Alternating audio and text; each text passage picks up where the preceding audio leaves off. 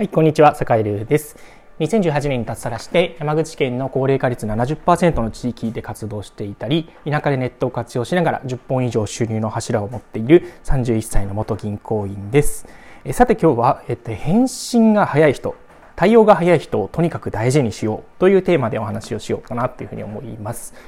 えー、っと、皆さんの周りにいらっしゃいますでしょうか？返信がやたら早い人、えー、それから対応がすごく早い人。うん。これね、あの単にその人が仕事ができるだけでしょっていう話もまあ確かにそれはそうなんですよ。それはそうなんだけどそれはそうなんだけれどもなぜそういうねあの返信が早い人っていうのを大事にした方がいいか。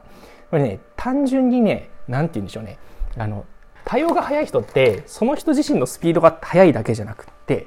あなたのことをすごく大切に思ってくれている可能性っていうのがある。っていうことも合わせてちょっと言っておかなきゃいけないかなというふうに思っています。えー、やっぱりね、あのー、そういうね、こう仕事が早い人ってね、どんどん仕事が舞い込んでくるんですよ。いろいろね。いろいろ舞い込んでくるんだけど、そんな中でもすぐこう対応してくれる、対応する先っていうのをね、絶対決めてくれていて、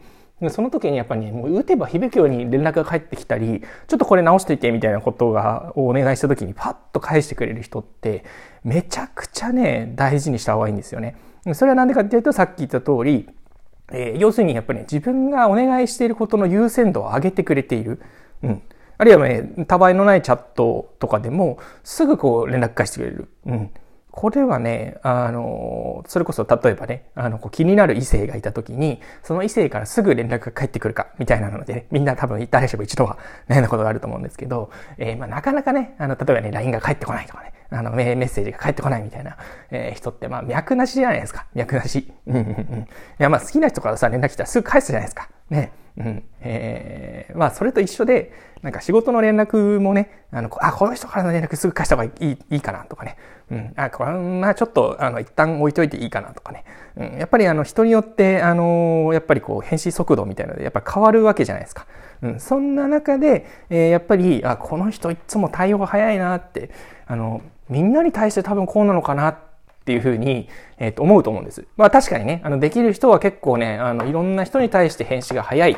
えー、すぐにパンパンと打ち返すっていう人も中にはいる。中にはいるんだけど、その中でもやっぱり優劣をつけていて、えー、特に、やっぱりね、すぐ返してくれるような、え連絡、対応してくれる人っていうのは、